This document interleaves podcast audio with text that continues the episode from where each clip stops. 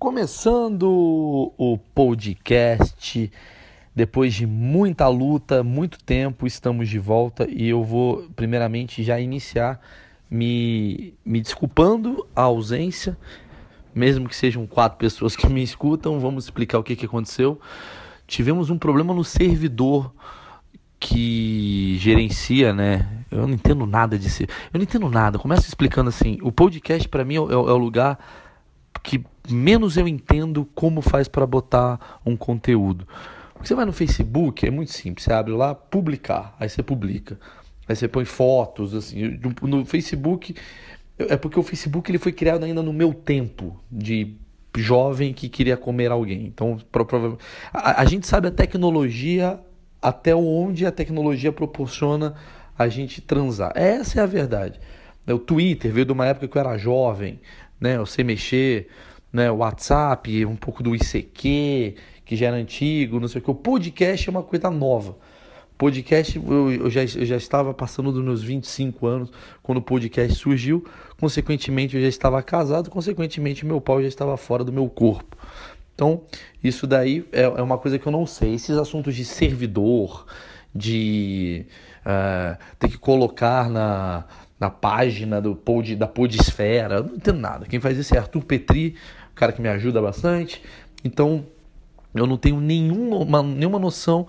E uma coisa que eu fiquei sabendo apenas é que, por conta, não sei se foi por conta da audiência do podcast ou se foi por conta uh, de problemas anteriores, não sei se é muito espaço, a gente ficou sem o podcast. E muita gente, diria oito pessoas, mandaram para mim mensagem do tipo: Porra, não vai ter podcast essa semana, que foda. Como se fosse assim, tipo, estou pagando caríssimo para assistir os seus devaneios e nada. Lamentável, era fã, vou escutar o podcast de outro cara que eu também não pago e pau no seu cu.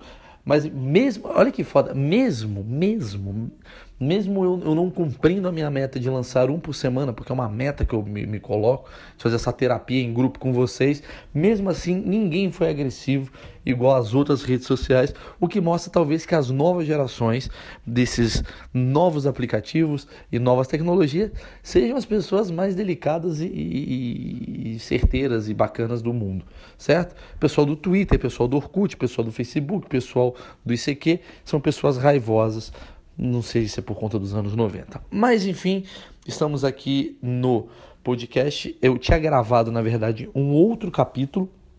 É... Eu tenho uma entrevista muito legal com o Ângelo Rodrigues. Eu vou explicar quem é o Ângelo Rodrigues. Não, não vou mostrar agora, vou mostrar no próximo episódio. Já está na gaveta. O Ângelo é um português amigo meu que estava no Brasil. Eu aproveitei que ele estava aqui para gravar com ele para vocês. Por quê? Porque o Ângelo, ele é um, um cara que me levou para Europa, cara. Esse cara me levou para Europa.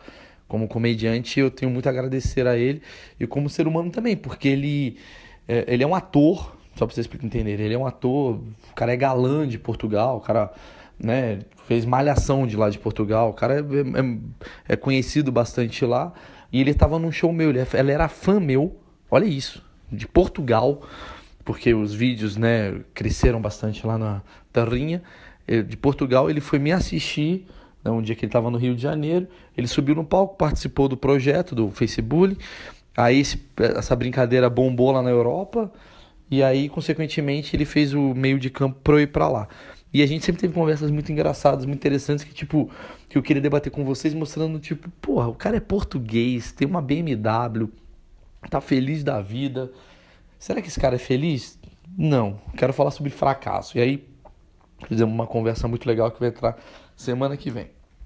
Nessa semana, eu estou aqui passando pelo pela nossa participante especial que nunca faz um tempo que ela não fala e ela vai falar por quê. Que é a Emily. Tudo bem, Emily? Oi, tudo bem? Como é que você tá, querido? Emily, é, o que, que, que tá acontecendo na sua vida? Por que, que você ausentou-se do podcast? Estou com o Gabriel no colo, qualquer coisa é ele falando. Acabou de arrotar.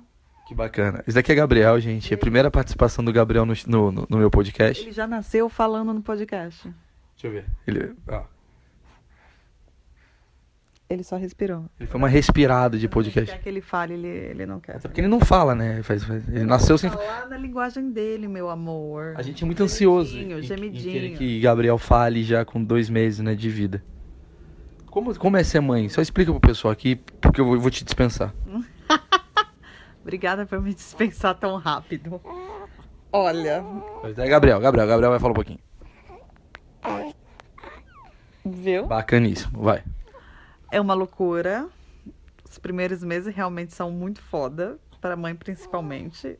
É a mãe, Feminismo. é a mãe que se ferra. Quem tem que decidir ter filho é a mãe mesmo, viu, gente? É a mãe, que, a mulher que tem que decidir. Mas é um amor louco, assim. É incrível saber que ele nasceu de mim, feito por nós. Agora ele tá bravo. Então eu já posso te, te, te dispensar? Mas já? Você quer participar? Com, quer fazer uma participação com o Gabriel? É, não vai dar certo. Cê- ó, eu, eu, eu tenho uma teoria. Ó, presta atenção. Ele não tá gostando do podcast. O, o- um neném na sua vida é o primeiro hater da sua vida. Você concorda comigo, Amy? Total. Ele é um hater, ele é um mini hater. Porque ele nunca tá feliz, ele tá sempre. "É, água, é, quero leite. Aí tu dá o leite, ele. "É, quero mais. Aí tu dá mais, agora quero dormir. Ele nunca tá, tipo, satisfeito. Ele não é a galera do podcast. Ele é a galera do Facebook, concorda? E você não falou que ele. Certeza que ele zoa a gente. Ele fica puto falando que é outra coisa. A gente tá achando que é fralda. Dele puto gritando: Porra, é óbvio que é comida. É certeza que ele zoa a gente assim. Ele zoa, não faz sentido. Bom, não vamos falar sobre esse assunto. Vou te dispensar então, ou você, você quer participar um pouquinho mais? Grande beijo. Bri. tá certo. A, a- a Emily, ela tá no. Cara, vocês têm que entender que a Emily está em outro patamar. Quando a pessoa vira mãe, a, a pessoa, ela, ela, ela automaticamente ela tem um lugar especial na vida. Ela, não tá no mesmo rolê que a gente. Você tá entendendo o que eu quero dizer? Eu virei pai, grande bosta. Tipo, eu tenho que comprar anã. É isso, a minha mudança de vida. Ela tá em outro Ela olha pra mim como, nossa, que babaca. Por isso que os casais se separam. Porque a partir do momento que a mulher vira mãe, o pai, ele tem que estar muito evoluído e maduro a ponto da do equilíbrio acontecer. Então acho que vai dar uma merda aqui, porque eu não tô evoluído e maduro como a Emily está já. A Emily era uma. Tipo, era muito bizarro. Eu e a Emily, a gente era foda-se. Foda-se, pau no cu, zoeira, anarquia, é nóis, puta que pariu. Ela teve filho, ela tá, não, agora tem que tomar precauções. Não é que ela se tornou chata, se tornou madura. Eu ainda tô, é nóis, vamos sacar, vamos fazer webbullying. Eu ainda tô com a mesma cabeça de imbecil. A Emily já tá com uma cabeça. Então, quando você tiver um filho, saiba que sua mulher, de repente, ela vai amadurecer 12 anos né? Então, tenha filho, você com 40, ela com 10, com 10 é foda, ela com 30 e as coisas vão dar certo. Bom, o assunto de hoje é um assunto, obviamente, sobre comédia. Nossa, gastei 8 minutos falando de bosta nenhuma, só pedindo desculpa sobre os servidores, sobre tudo mais. E, caralho, o Uber vomitou. Pera aí, vou ter que pausar. Puta merda. Era só o que faltava. Pronto, voltando aqui com o podcast. Pois é. Cara, eu virei, eu vi- eu virei uma doméstica, maluco. É isso que eu virei. Tem um bebê, tem um cachorro que vomita. Há dois anos atrás, minha vida era ir pro CQC. Eu ia pro CQC fazer as baladas do CQC. Aí eu ia. Aí na mesma balada tinha as top moda. Eu encontrava elas. Aí a galera muito louca. Bebia pra caralho. Eu entrava no rolê e tal. Passa dois anos, eu tô preocupado com o vômito do meu cachorro e com o mamar do meu, do meu filho. Pa- pa- Parece que eu peguei o pau e botei num cofre, sabe assim? Eu falei, daqui a pouco quando eu mijar, eu pego ele e aí eu continuo a minha vida. Mas enfim. Bom, tirando a parte do, do vômito do Uber, o assunto de hoje é um assunto que. ahn, Vamos lá. É um assunto que envolve, mais uma vez, auto-boicote. Faz tempo que eu não falo sobre, sobre comédia, sobre coisas do, do, do meu psicológico, das minhas angústias e o caralho. Mas eu acho que faz tempo e eu preciso voltar a falar sobre isso, até para fazer minha terapia. Esses dias eu fui fazer uma entrevista. Eu tô fazendo uma temporada de shows lá no Teatro Renaissance, em São Paulo e em Campinas também. Tô fazendo uma série de shows. E aí um cara veio me perguntar uma coisa que me fez pensar, eu fiquei refletindo, enquanto eu poderia estar fazendo um texto novo e bom, mas eu fiquei refletindo. A pergunta basicamente era se como, como, eu, como é que é pra mim ter o dom da comédia. E eu fiquei com aquela porra na minha cabeça, assim, tipo, o dom da comédia. Oh, Maurício Meirelles, você que é um. Você que nasceu com esse dom. E aí eu fiquei me questionando. Eu falei, será que eu tenho o dom da comédia? Será que a comédia é dom? E eu chego à conclusão, na minha teoria, que tudo isso é balela. Até falo isso para você que está ouvindo. Que eu, que eu... Aliás, puta, eu preciso falar um bagulho. Eu fui fazer um show esses dias no, no CIA do stand-up. Eu quero falar sobre isso já já. E muito legal, todos os comediantes. Comediante, maluco, né?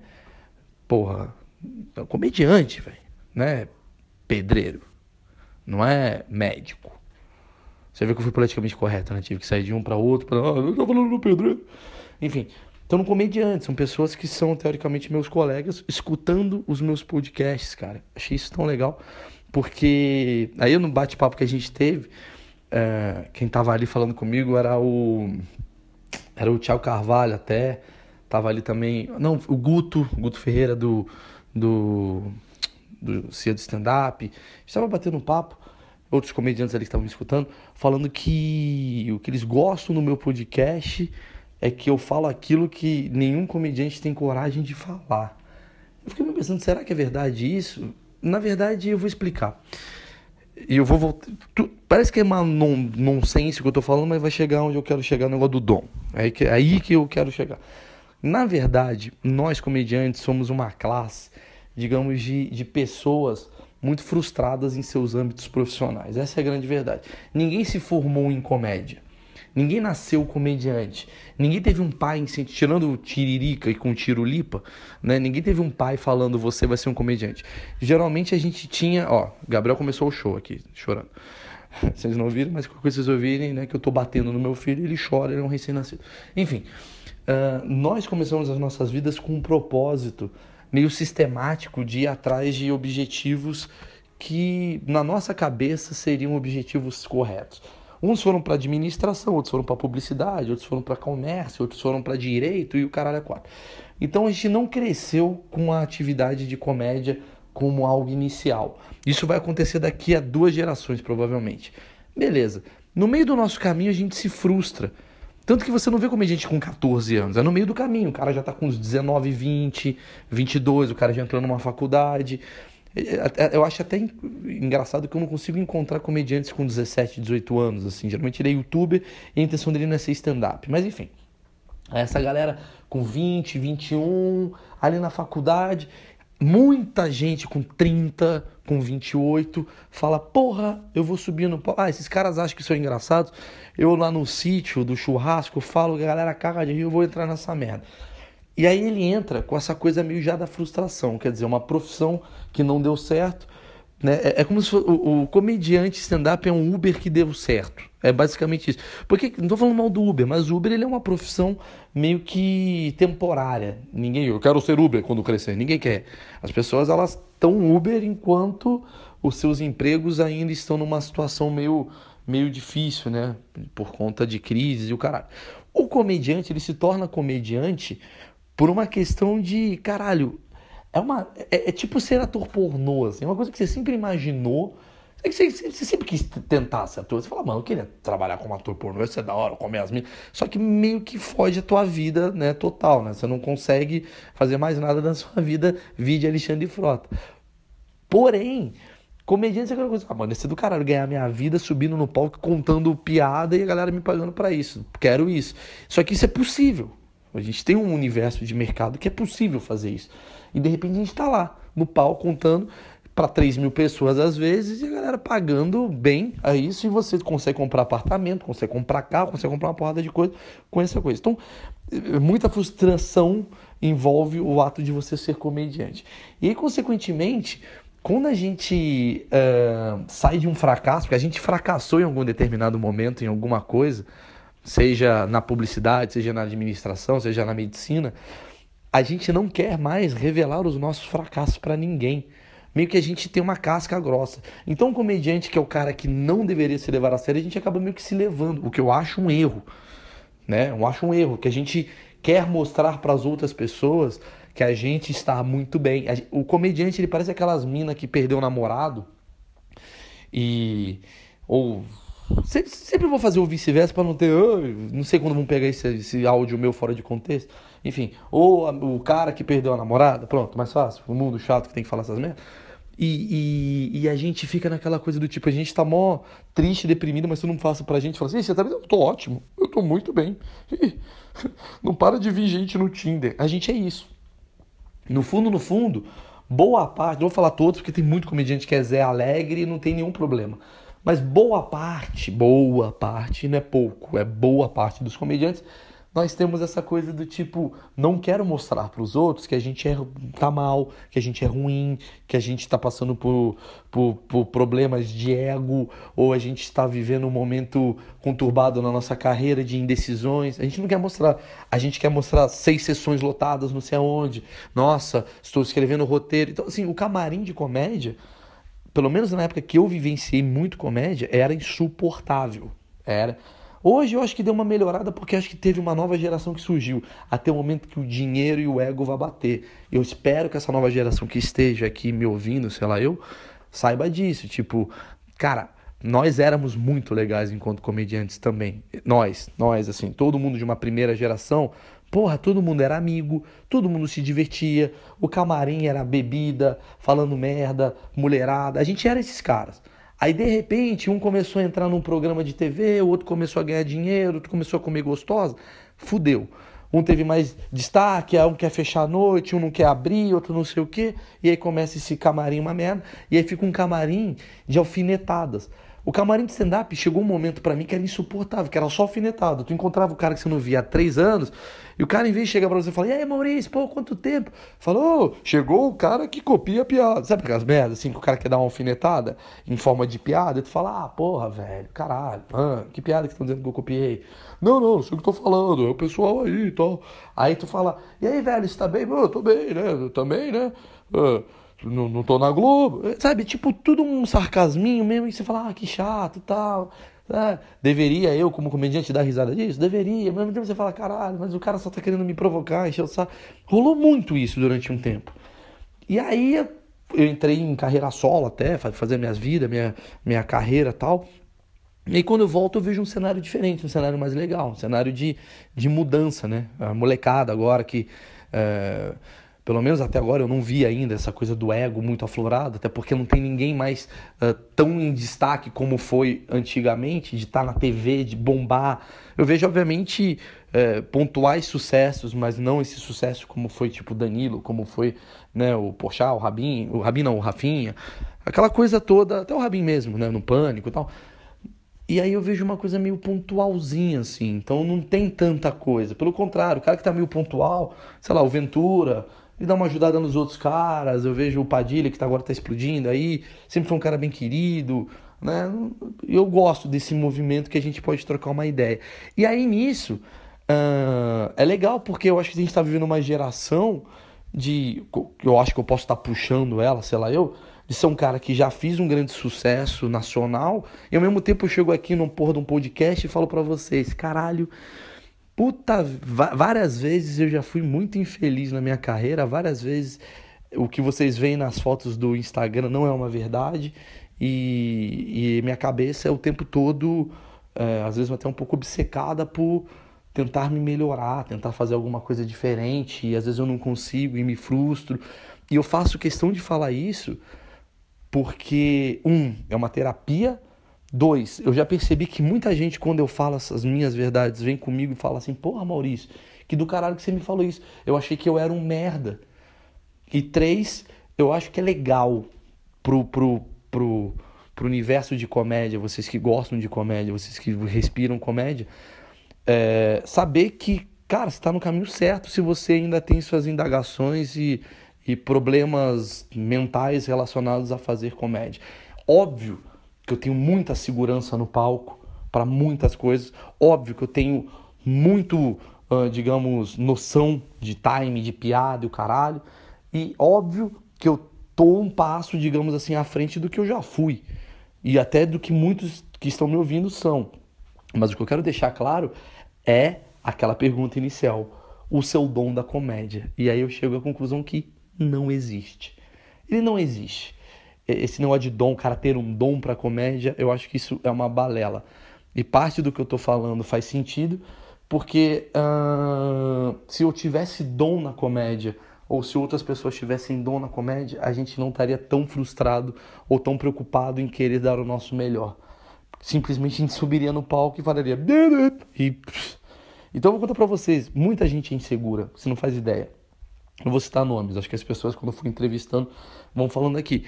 Mas uh, um, um, evento que é a comédia, onde o grande uh, epicentro do, da, da coisa é a gente falar as nossas verdades, a gente esconder a nossa infelicidade, eu acho um erro. Por isso que eu acho que a comédia ainda precisa amadurecer muito no Brasil, ainda precisa evoluir muito.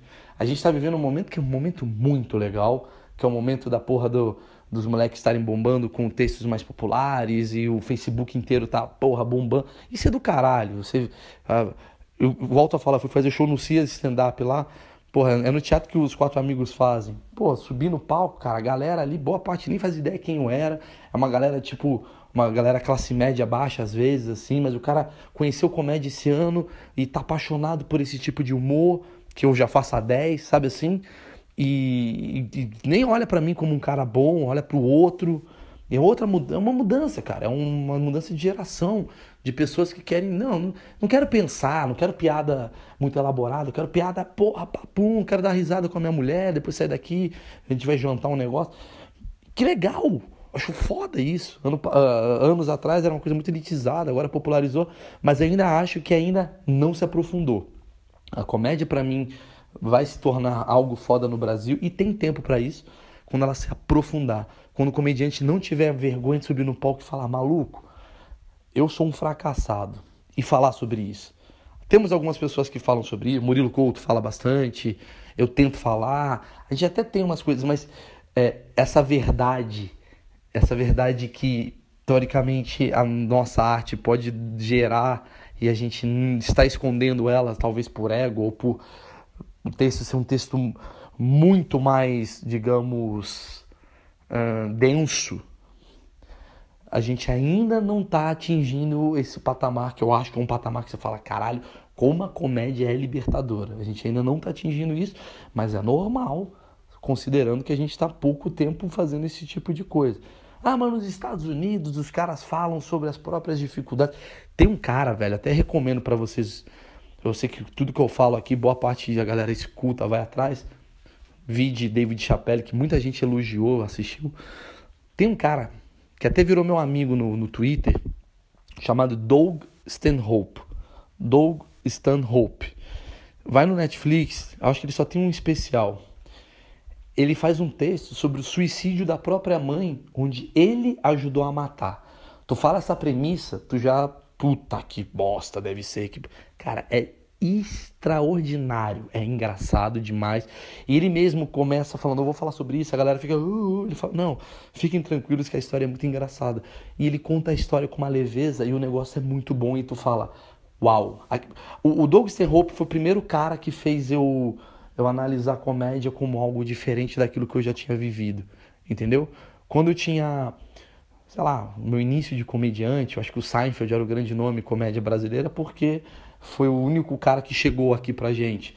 Então era adolescente, assistia o Seinfeld e falava que legal isso daqui, né? A gente consumiu esse tipo de humor, humor mais mais leve. E aí quando você vê um cara tipo o Doug Stanhope fazendo uma piada com esse tipo de assunto, tu fala, cara, não tem nada a ver com aquilo que eu gostava, é muito mais denso e ainda no meu país não daria certo, porque as pessoas ainda querem pagar para tomar uma cerveja e comer uma porra de um temaki. Eles não estão preocupados em, ah, quero, quero ir no show do Maurício porque ele fala sobre os assuntos que faz a, o mundo refletir. Ainda tem uma dificuldade nisso, mas não é por culpa do público, não é por culpa do comediante, é o contexto. Nos Estados Unidos tem um contexto cultural muito maior do que um contexto cultural brasileiro. Aqui a gente é um, um país mais, porra, descapitalizado, a gente não tem grana. Então, quando tem grana, a gente tem que gastar valendo a pena. Então, o cara não vai arriscar, não, vamos arriscar a filosofia do, Doug Stanhope que fala do suicídio, ou vamos cagar de rir com aquele cara que fala do peido. É isso. Cara é comédia, então é pra rir, vamos rir do peido. Só que aí a gente começou a descobrir que tem gente que não ri de peido, gente que não ri de jegue, gente que não ri da piada do português, e aí a coisa começou a, digamos, nichar. Só que tem uma frase que é foda. Quem faz comédia para poucos, tem pouca gente no, no, no teatro, não é isso? Se você faz uma minha comédia super, eu falo sobre balé russo, tem quatro pessoas que vão, igual meu podcast, entendeu? Mas esses quatro pessoas vão ser fiéis a você sempre. Ou você fazer comédia para quatro mil pessoas e o cara sai do seu show e fala, ah, foi engraçado, vamos agora jantar? E cagou para você, certo? Enfim. E aí eu acho que o comediante, a gente tem essa coisa de não querer muito mostrar a nossa realidade, mostrar a nossa verdade. A gente fala a nossa realidade, nossa verdade em coisas boas. Ah, o dia que eu trepei, aí eu brochei. Isso daí é uma coisa mais. Mas ninguém fala, tipo, caralho, eu sofro, eu sofro de um problema que é X. A minha mãe tem um problema que é Y. Por uma vez eu perdi. Quando tem é muito físico. Eu sou gordo, ah, mas não tem uma coisa muito de fracasso, do tipo, cara, eu sou um fracasso. Eu acho muito engraçado o fracasso. Eu acho muito legal. Fracasso para mim ele é muito legal. Eu, é o tipo de, de texto que eu mais gosto. Uh, eu, eu, gosto de dois tipos de textos. Um é da hipocrisia, de, de, de falar como o ser humano é idiota. Que é tipo, mano, para, você se leva a sério demais fazendo isso e você é um imbecil fazendo aquilo. Adoro esse tipo de texto. E outro tipo de texto que eu amo é o texto tipo, mano, como eu sou um fracassado. Olha as merdas que eu tô vivendo. Que é tipo, caralho, me fudi. Ou então, eu tenho uma doença na minha cabeça que eu faço essa porra e você fala, pô, que legal, que diferente, que interessante. Não à toa eu queria um projeto chamado Traumas, porque eu gosto disso, eu gosto das pessoas contarem suas mazelas. Enfim, onde eu quero chegar com isso na questão de dom é o dom, para mim, nada mais é do que a habilidade que você tem para fazer alguma coisa. E essa habilidade, ela não é nata, na minha opinião. Ela é uma habilidade conquistada e adaptada e evoluída para as coisas acontecerem. Óbvio que você tem possibilidades biológicas, na minha opinião, ok? Deve estar um biólogo puto falando sobre isso, mas óbvio que você deve ter habilidades biológicas que favorecem uma coisa ou outra. Por exemplo, é muito mais fácil o cara ter o dom de nadar mais rápido do que o outro se os músculos dele forem mais adaptados à natação do que o. Porque ele nasceu de uma genética diferente do pai, da mãe, o cara. Quer dizer, igual do pai e da mãe. O pai já é um nadador e o músculo do cara já está preparado. Aí você está falando de biologia. Esses dons, assim, físicos e tal, envolvem outras coisas. Mas eu acho que dons psicológicos, na minha, de novo, humilde opinião, tem a ver com a capacitação para você desenvolver. O que, que eu quero dizer com isso? Eu quero dizer que se hoje eu sou um comediante talvez respeitado, galera gosta de mim, tem a ver com o fato de eu não ter nenhum dom relacionado a isso, mas sim de um, eu nasci num lugar onde eu tive uma pessoa muito engraçada convivendo comigo 24 horas por dia, que era meu avô. Meu avô simplesmente era o cara que onde andava, todo mundo cagava de rir. Então meu avô me ensinou que socialmente a risada e a graça e a piada é algo muito aceito. O meu avô era aqueles cara que trocava ideia com pobre, com rico, com preto, com branco, e todo mundo adorava o, seu Luiz, que era o meu avô. Tipo, ele andava e falava, ah, seu Luiz, conta aquela piada. Ele contava piada, mexia com um, mexia com outro, fazia piada racista, o preto ria, fazia piada de gordo, o gordo ria. Eu falei, porra, meu avô ele tinha uma habilidade social muito grande. E aí, obviamente, como eu não tive um pai presente, digamos assim, meu pai Porra, meu pai é legal pra caralho, mas meu pai não conviveu muito comigo. O meu avô se tornou a minha referência. Então, consequentemente, eu adquiri, né, uh, socialmente esse lance de fazer graça, certo? E aí você começa a entender, depois que eu vejo o meu avô como uma referência, eu acho o meu avô engraçado, consequentemente eu busco, sem ter noção, porque eu nunca fui imposto isso, eu busco, eu busco novas referências daquilo que eu acho cômico. Então quando eu tenho, sei lá, eu 9 anos de idade, 8 anos de idade, o meu avô era viciado em Chaves e Chapolin, meu avô adorava. Então, consequentemente, eu vou gostar também. O meu avô era viciado em Mr. Bean. Então, eu tô assistindo na sala, ele tá assistindo na sala Mr. Bean, eu paro e começo a assistir. Então, aquilo ali vai me dando referência, certo?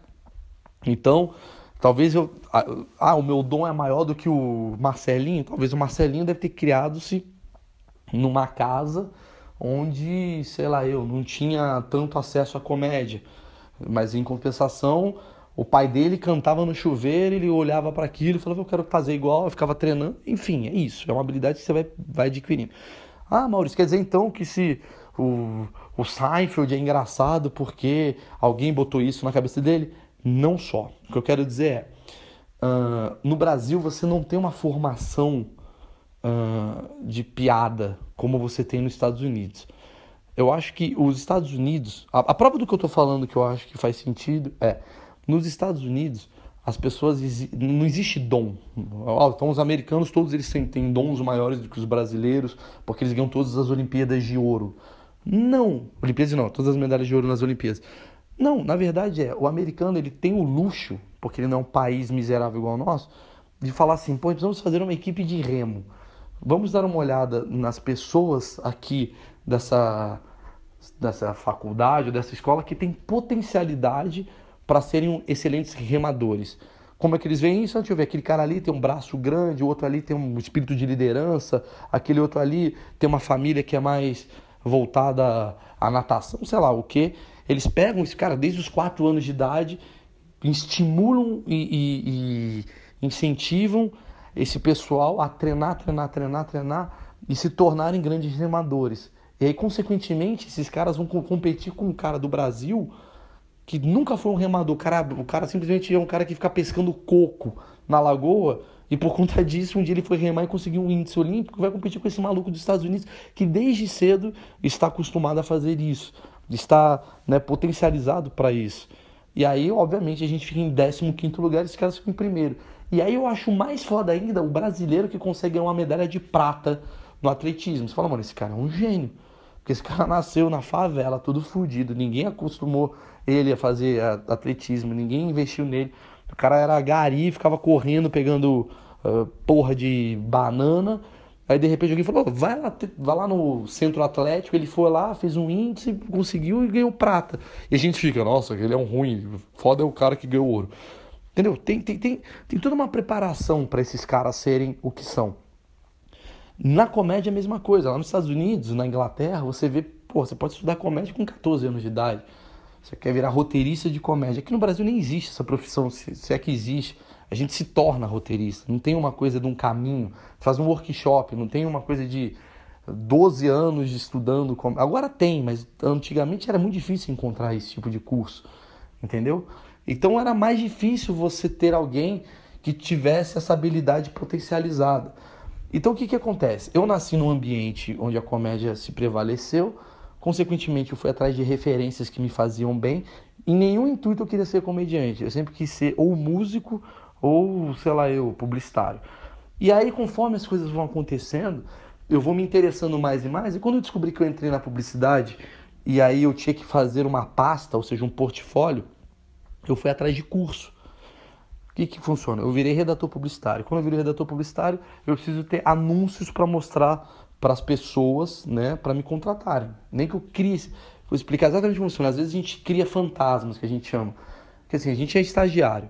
A gente não tem é, nada profissional. Então a gente pega na nossa cabeça e fala assim, como é que seria um anúncio de pasta de dente? Aí eu crio um anúncio de pasta de dente, peço para um amigo meu fazer um layout Aí eu coloco esse texto, sei lá, esse título, essa piada, essa ideia, qualquer merda do tipo, numa, num, numa lâmina e vou fazendo várias dessas até formar um portfólio. Aí eu levo numa agência, toco o, telefone pro cara falo, ó, oh, eu queria mostrar minha pasta. O cara abre sua pasta e fala, ó, oh, legal, você tem potencial. E esse cara contrata você. Então, mas para chegar nesse nível de texto, de piada, de título, eu me forcei, isso há 12, não, 12 caralho, 20 anos atrás quase, 14, não, tinha 17, vai. 17 para 18. Lá, quase 20 anos, 15 anos atrás, eu peguei, estudei, eu, Maurício, leio quais livros ensinam a escrever piada. Aí eu vi vários, livro pra caralho. Os caras falam que agora criação sem pistolão, tinha manual do, do estagiário, uma porrada de livros assim que você vai lendo assim de É, não era nem de comédia, era livro de publicidade, ensinando a fazer título, a arte do título, roteiro. Aí eu comecei a estudar muito roteiro publicitário. Então, aí eu comecei a entrar na publicidade, e na publicidade eles pedem para você fazer 55 opções de ideias para uma hora, tu vai criando seu cérebro, e quando você vê, pum, você já tem uma noção de como construir humor, como construir piada, como fazer isso dar certo. Aí quando eu saí da agência de publicidade para me tornar comediante, eu já estava um passo à frente. Porque a maioria dos comediantes daquela geração que eu entrei, boa parte dessa galera nova, dessa geração que eu estava entrando, era tudo atores, cômicos. Então os caras tinham, porra, uma noção muito foda de mexer braço, mexer olho, pular, é, olhar, cuspir, falar. E tinha pouco texto. E eu tinha muito texto e pouca habilidade manual, pouca habilidade né, de, de, de como entregar uma piada. Aí eu recorro ao que? Eu aprendi com meu avô, como é que faz a piada, blá, blá. E quando vê, eu tô junto do camarim ali com pessoas, tipo, muito fodas, e eu, ao mesmo tempo, muito bom de texto, eu aprendo com essas pessoas, porque eu também já fiz mais de 1.500 shows na minha carreira, e cada vez que eu subia no palco, uma habilidade nova era adquirida. Então não tem dom, entendeu? Não tem dom. Eu acho que não tem. Essa coisa do dom, dom. Eu, e eu falo isso até para você entender que você só vai se tornar um bom comediante se você botar na sua cabeça que você quer ser um bom comediante. Não tem outra. Se eu parar agora de escrever meus textos e achar que eu sou muito foda, daqui a cinco anos, quando eu subir no palco, eu vou estar tá perdendo muito espaço para uma galera nova que vai estar tá chegando, que se reinventou, reestudou, tá vendo outras habilidades. Eu estou sentindo isso um pouco porque eu comecei a fazer muito solo, muito solo por conta dos camarins, resolvi sair um pouco desse, dessa esfera de, de vai lá e um tem que ser melhor do que o outro tal. Eu saí disso. Quando eu saio disso, uh, eu volto, eu vejo que a galera tá uma máquina de 10 minutos, pá, pá, pá, pá, pá, e eu ainda tô naquele tempo do teatro. Eu falo, pô, eu preciso me reinventar. E aí por isso que eu tô no Nathan toda semana, indo lá, vendo os caras, o que, que eles estão aprendendo, o que, que eles estão ouvindo, pra, pra realmente isso daí é qualquer um. O que eu estou falando não serve para comédia, deveria servir para qualquer habilidade, né? Para medicina, porra, a medicina inovou aí, tem coisa, o cara usa. Não adianta o cara ficar com bisturi de 1970, coisa tem que mudar. O cara tem que aprender o negócio magnético. Caralho, comédia é a mesma merda. Aí eu vejo, ah, é isso que tá pegando, caralho, vocês estão fazendo uma comédia assim, que bacana. Os vídeos estão vindo pra cá, pô, alguém pode me dar uma, oh, me ajuda aqui. Então você não fica para trás. Você tem que se reinventar. E aí, de repente, eu vejo que uh, a comédia transformou, virou realmente um grande mercado, né? De grandes inovações, de grandes novidades, o caralho. E aí eu não quero ficar para trás. Então você que é um cara que tá me escutando e acha que você em Bragança Paulista, onde você tá, você fala, não tenho chance de ser comediante, as coisas que eu falo não são engraçadas, eu vou te confessar um negócio. 90%, e essa é a prova que não existe dom. 90% dos comediantes que hoje fazem muito sucesso, muito sucesso, eles eram muito ruins nas suas primeiras apresentações, mas muito. E eu falo para você que eu já vi e vou falar para você, cara, era muito ruim. Pessoas que hoje eu falo, caralho, esse cara tá explodido. Eu falo, mano, não tinha graça alguma quando ele subia no palco, mas nenhuma. Assim, de se olhar e falar, nossa, esse cara, que, que ele tá fazendo aqui? Então que sirva de incentivo. E com certeza esse cara ele subiu no palco a primeira vez com as habilidades que ele tinha adquirido até então e falou: "Eu estou preparado para subir no palco". Ele subiu. E pra gente foi, nossa, que bosta. E pra ele foi, caralho, foi legal. Agora eu quero melhorar. Aí ele vai e melhora. Aí ele pega um negocinho a mais. Aí todo mundo, nossa, que merda. Ele falou, caralho, aprendi um negócio, o jeito de fazer aqui foi diferente. Então ele foi adquirindo habilidades para se tornar mais completo e mais versátil. Eu vejo hoje, tipo, porra, sei lá, o Afonso Padilha, o cara tá escrevendo 20 minutos de texto por semana.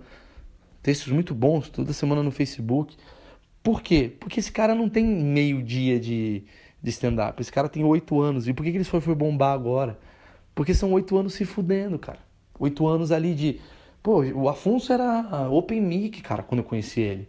Open Mic é o cara que subia no palco meio que. Igual eu fui do Danilo uma época, o Afonso foi meio que nosso, assim, da nossa geração. Ele era o cara que vinha de Curitiba, ele era tudo franzininho e tal. Eu me lembro do Afonso pra caralho. Ele todo em Curitiba, sempre com umas piadinhas boas, assim, mas ao mesmo tempo a entrega dele não era tão boa quanto é hoje. Aí ele subia no palco, fazia umas, sei lá, uns 10 minutos ali, tinha uns 5 minutos muito bons, 5 minutos ainda razoáveis. Aí ele, pô, fazia de novo. O cara se. Deve ter algum momento que ligou a chave nele que ele falou, velho, não é assim, tem que fazer de outro jeito. Aí ele deu certo de outro jeito. Aí deve ter um dia que ele falou, cara, tem que fazer mais show. E ele fazer um show por semana, tem que fazer seis. E ele, quanto ganhava? Nada, de graça. Pagava para fazer, fazia, voltava. Até que um momento ele deve ter colocado na cabeça dele e falou assim, cara, eu preciso fazer um texto novo toda semana para mostrar para mim mesmo que eu sou capaz de... Ele começou a fazer um texto toda semana e quando ele percebeu que isso dá resultado, ele falou, cara, eu vou manter essa técnica. E tá lá toda semana escrevendo. E aí o cara fala, porra, ele tem um dom. Não, não tem, cara, não tem. Não tem, nem eu, nem ele, nem ninguém. Todo mundo tem uma vontade e uma curiosidade para coisa acontecer. Por isso que eu falo, comédia é para quem é apaixonado, cara. Porque a gente não vai desistir. Comédia é para quem é apaixonado. É diferente de você, você não se mata para ser um sei lá, eu, um urologista, você não se mata. Chega um momento que você não tá conseguindo, você fala, ah, mano, vou abrir um subway ali e acabou. É muito gasto, muita treta. A menos que você ame ver pau, não, você ame curar as pessoas. As pessoas que resolvem largar tudo para viver de outra coisa é porque, caralho, foi uma frustração do caralho aquilo que elas fizeram. Igual a gente fez para chegar na comédia. A gente estava em algum momento da nossa vida falando, puta que pariu, eu não aguento mais fazer administração de empresas, eu não aguento mais, eu vou tentar ser DJ. E aí o cara se fode, porque ele vai entrar como DJ para tentar ser DJ para ganhar dinheiro, ele vai se fuder. Ele vai entrar na comédia porque ele sabe que a comédia stand-up hoje. Quantas. Cara, o que eu já vivi nesse mercado, velho. Olha, eu tenho pouco de mercado, eu tenho 10 anos, que é, porra, praticamente é, o tempo do mercado. Mas o, o, o, que eu já vivi de, de gente que me ligava assim, no, sei lá, no 2010, 2012. Ô Maurição, Pô, cara, aqui quem tá falando é Zé Goiaba da Globo. Ô, Zé Goiaba da Globo, tudo bem? Então, quero subir e fazer stand-up. Porque eu vi que vocês estão bombando com essa coisa do stand-up. Eu queria subir e fazer um stand-up. Falei, lógico. E aí, quanto que é para fazer um texto? Eu falava um preço e a pessoa falou, não, mas esse preço aí é muito alto. Eu falei, porra, então vai você e faz, caralho. Não, mas, porra, não tem como fazer de graça. Eu quero fazer só pra, porra, a liga. Aí não tem de você mandar o cara tomar no cu. Falar, Zé, que é o quê? Você quer que eu fique gastando meu tempo para você usar sua fama, para você usar o meu texto que eu vou escrever com a minha paixão, pra você subir lá e fazer de qualquer jeito, só pra você ganhar, sei lá, mil reais a mais? Vai tomar no seu cu, não preciso disso. Alguns que eu topei, geralmente eram pessoas que eu falava, mano, esse cara tem a noção da comédia. Mas você não tá afim de fazer por Marcelo Giornani, que é o cara que fazia a TV Record, agora o cara tá desesperado para ganhar dinheiro, ele quer fazer comédia e nem gosta. Aí você vai falar pro cara, o que, que você gosta de, de assistir na comédia? O cara fala, ah, Mazarop. O cara nem sabe o que tá acontecendo. O cara nem sabe o que é stand-up. Tu vai escrever uma. Porque não adianta, tu vai escrever uma piada pro cara e não vai saber entregar, porque ele não vai entender que aquilo ali tem uma forma cômica de um jeito que você estudou, que você sabe que dá certo, que você quer um puta de um rato de gringo, sabe como é que o cara entrega uma piada diferenciada. Ele vai fazer de qualquer jeito. Então é pra coisa de apaixonado, velho. Apaixonado. Quem tá ouvindo esse podcast é meio que apaixonado. Os caras não estão. Tenho certeza que ninguém tá me ouvindo porque gosta do, da minha voz. Gostam do que eu tenho a dizer porque eu vivo de uma coisa que vocês gostam. É basicamente isso. Isso daí chama-se empatia. Nenhuma modelo famosa vai ficar ouvindo o meu podcast pra. Não tem. Entendeu o que eu quero dizer? Eu é apaixonado, cara. Eu, eu... Por isso que o camarim da porra da ceia de stand-up inteiro tava ouvindo meu, meu, meu podcast porque eu sou muito foda, eu sou um sábio. Não, porque eu estou falando do assunto que eles mais gostam. É um dos caras que está vivendo o camarim com eles, falando sobre eles no camarim, né, no, no, num podcast. E isso daí o cara fala, ó, oh, o Maurício falou de mim, ó, dá uma passada aqui. E amanhã, com certeza, com certeza, o Léo Lins vai voltar a fazer um podcast de comédia, ele vai falar das, da, da noção que ele teve da comédia londrina quando ele fala, pô, é óbvio, a primeira coisa que eu vou fazer, eu vou parar pra ouvir. Fala, pô, meu colega, o Léo, eu perguntaria para ele, ele em mesa de bar sobre esse assunto, porra, tô vindo aqui no meu carro. É isso. Por isso que não vai ter 40 mil pessoas ouvindo, vai ter uma galerinha e tá de boa.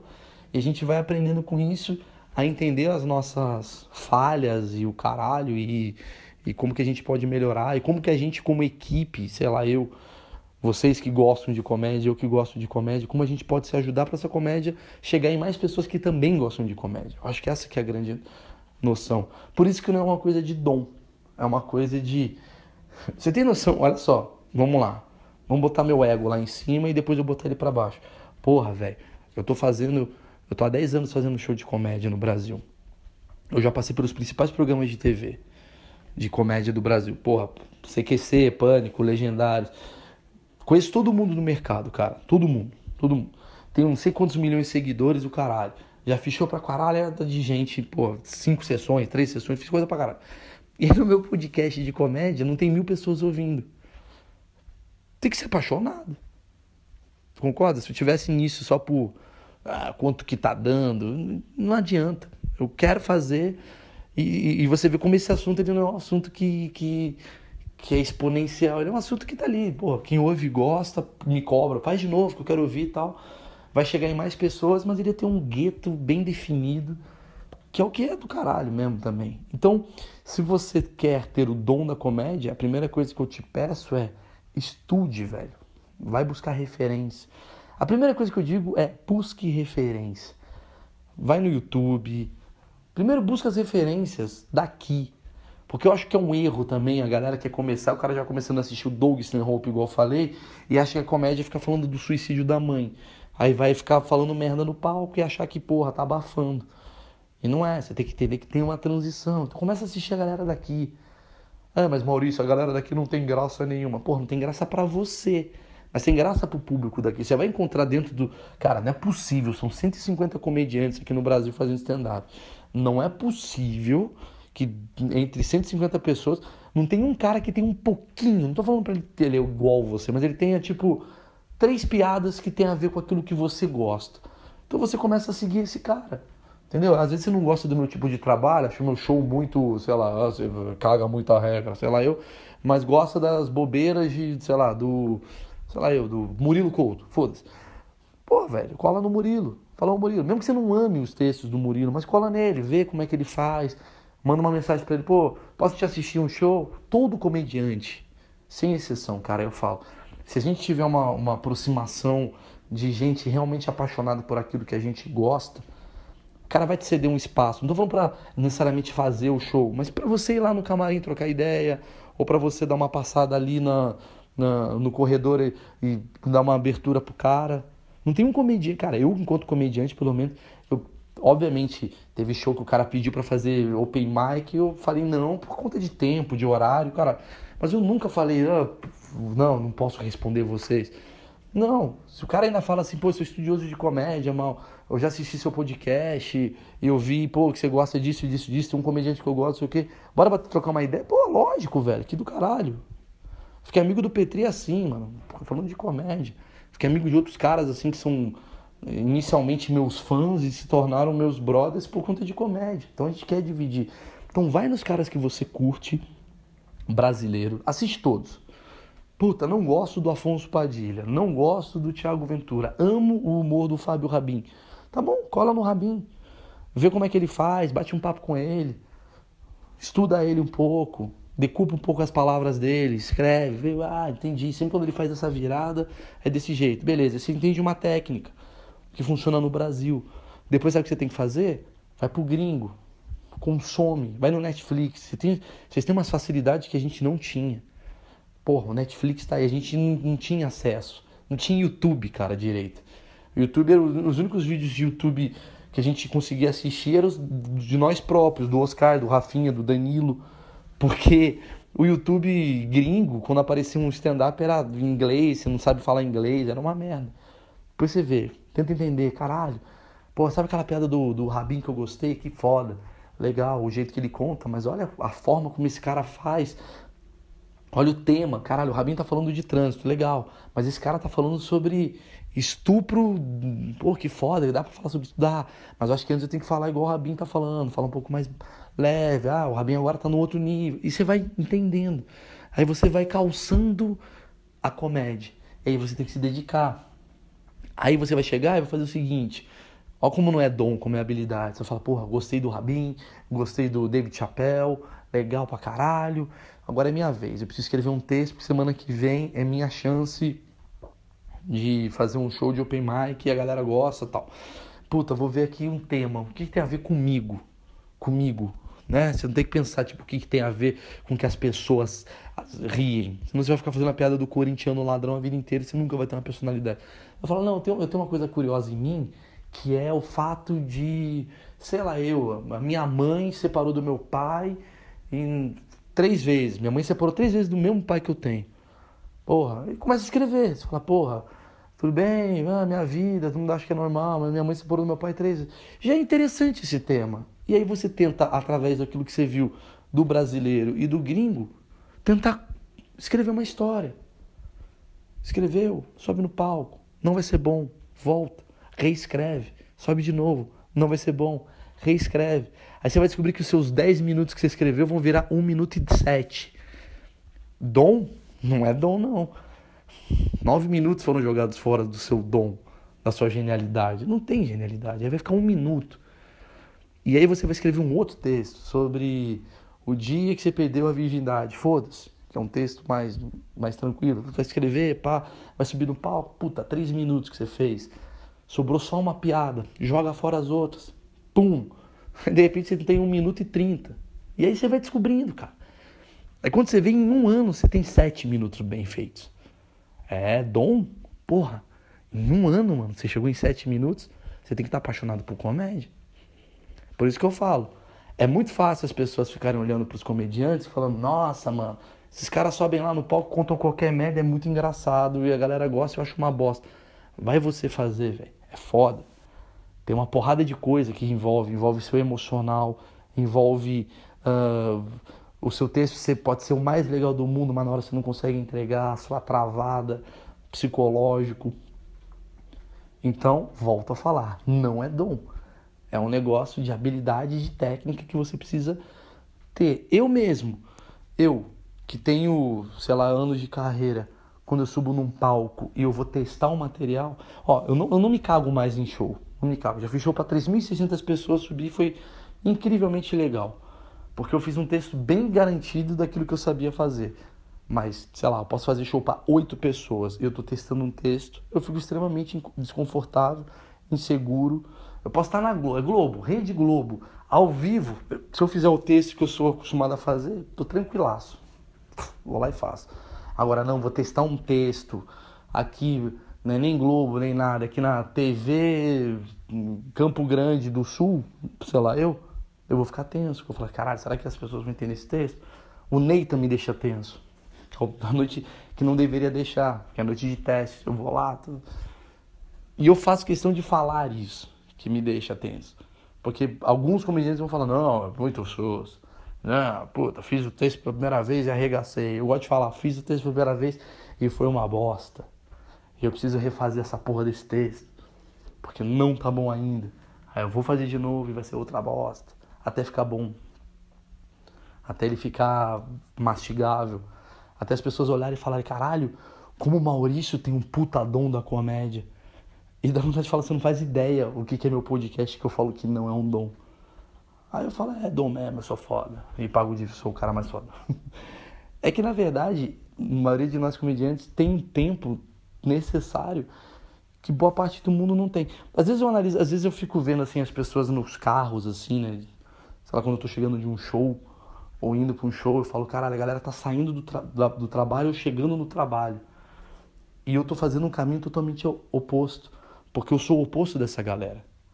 Né? Você que é comediante, a gente é artista, tal, a gente é o oposto dessa galera. E a gente é um mal necessário, porque essa galera tá tão bitolada em fazer o Brasil acontecer, no sentido de. Eles não estão pensando em fazer o Brasil acontecer, estão pensando em fazer a vida deles acontecer. Mas assim, isso gera né, economia, gera uh, coisa. O cara tá lá tão focado trabalhando, ah, das nove às seis, das nove às seis, ele não tem tempo de pensar numa coisa. Ele não tem tempo de pensar em falar. Não é bizarro o, quando o passarinho assovia? Ele não tem tempo disso. Aí tem um imbecil que sou eu que penso nisso. E aí eu dou alívio cômico da vida desse cara, porque ele não tem tempo de pensar nisso. É isso que é a comédia. É isso que é a arte. A arte é isso, o cara que faz filme. O cara que faz filme, ele tem um olhar. Pô, ele precisa. Aí pessoas falam, ó, oh, esses artistas todos são os vagabundos. Eu falo, mano, não, não é vagabundo. Ele está dando um olhar que você não consegue ter. Porque você precisa ter um outro olhar. O seu olhar precisa ser focado nisso daqui, senão vai ter uma indústria pegando fogo. Aí o cara tá aqui trabalhando para fazer você, às vezes, dar uma acalmada para você não fazer a indústria pegar fogo. A gente é, tem uma necessidade conjunta. E eu fico puto quando as pessoas rebaixam quem é um artista, ou cultura, tipo a cultura. A cultura é uma merda, a arte é um bando de vagabundo que fica pintando o quadro. A galera fica com essa coisa do, né, essa galera do, do extremista demais. Eu falo, pô, calma, velho. Graças à arte que, que as coisas aconteceram, graças à arte que olhares foram aparecendo, diferenciados, porque ninguém teve tempo de ter isso. Né? Graças a um cara encher o cu dele de heroína e MD da vida, de ter uma overdose, você entendeu de uma outra forma o que é a tua vida. Esse cara se fudeu. Por isso que ele ganha dinheiro pra caralho, porque ele se matou. Porque você que tá num. Você que é, sei lá, eu. Trabalha com Excel, você não pode injetar heroína, você não pode fazer isso. Aí esse cara faz por você. Aí ele ganha uma grana, mas a vida dele acaba também. Ele tá sempre, ah, minha vida é uma merda, porque eu entrei no íntimo, mais íntimo do meu cérebro e eu não aguento mais e vou me matar. E você fala, nossa, esse doente se matou, esse cara é um doente, esse cara foi até a última consequência da arte para entrar no cérebro, para tentar falar do que, que é a vida. e a gente fica, esse bosta. Não é, cara. Ele simplesmente. Pô, quando eu vejo o Heath Ledger, cara, eu... vale a pena. Heath Ledger é o cara que fez o Coringa do Batman. Esse cara morreu, maluco. Fazendo o personagem. Ele fez o Coringa. Ele entrou tão, tão nessa atmosfera. E é possível, eu vou falar pra você, eu conheço atores. Eu, eu me irrito, eu, ó, eu me irrito com ator falando de política, me irrito com ator falando de, de tudo. Mas assim, quando o ator ele entra num, num personagem, é um negócio meio pesado, assim. Tem coisas que são pesadas. O cara, ele realmente se imerge. Às vezes o cara precisa de muita droga para isso, às vezes não. Às vezes o cara precisa de, de, de, uma vivência diferenciada. O que ele não precisa é de um Excel. Ele precisa de um sentimento, de, uma, de um contexto muito dele para ele fazer isso. E aí o Heath Ledger, cara, para mim fez o melhor personagem de todos. Cara, o Heath Ledger fazendo o Coringa do Batman, do, do Cavaleiro das Trevas, é a coisa mais macabra que eu já vi na vida tão macabra que ele se matou. Dizem que foi muito porque ele ficou doente por causa desse personagem que ele, né, ele absorveu. Então só quem é artista sabe como isso consome energeticamente as pessoas. Então é isso. Não tem dom. O cara não foi lá e falou: ah, Eu sou o Coringa, vou pintar a cara de branco e fazer. Não, ele falou: Mano, eu preciso entrar nisso daqui. Qual a técnica? Como é que eu estudo? Como é que eu vou entrar? Puta, eu posso me fuder aqui se eu fizer isso muito emocionalmente. Eu vou ter que dar uma segurada. Aí tem uma mulher que é preparadora de elenco que quer fazer ele ter raiva. Porque o personagem precisa de raiva e fica falando: Seu pai batia em você, ele não batia, batia. Ele ficava puto e gravava. Então pode de loucura acontecendo pra você falar que é dom. Então, respondendo aquele repórter que me perguntou como é que é ter o dom da comédia, depois de uma hora de podcast, eu respondo: Eu não faço ideia, porque eu nunca tive. Ok? Então semana que vem eu volto com o podcast do Ângelo Rodrigues, que é o português, né? Que eu bati um papo com ele sobre fracasso, sobre vida, sobre como é que é ser ator em Portugal. O cara saiu de Portugal e veio pro Brasil. Será que ele tá frustrado? Será que ele não tá? Então vocês vão acompanhar esse bate-papo. Ficou bem legal, velho. Ficou bem legal. Eu gravei no almoço, assim. Só não botei agora pra porque do nada eu fiquei uma semana afastado depois eu volto com, tipo, novo conteúdo e não tô dando uma satisfação para vocês. Vocês vão ficar, ah, esse cara é um bosta. Mas enfim, é isso, senhoras e senhores. Obrigado pela espera, obrigado pela, pelo retorno. E será que eu espero dar uma hora certinho? Sendo que estamos em 58 minutos e 20. Pois é, você se assustou, né? Você não sabia que era 58 minutos e 20, já estávamos. Mas já estamos a 58 minutos e 30 agora e eu vou terminar com 59 minutos, exatamente 59 minutos. Sempre quando você vê o, o horário do de quanto esse podcast tem, sou eu combinando, eu já, né? Você já vê por que, que eu cheguei nesse valor.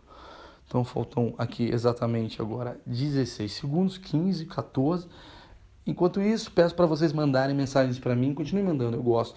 Tem um canal no YouTube do podcast, podcast Maurício Meirelles com dois L's. Baixa lá, escreve lá, é nóis. Valeu, gente, 58 minutos.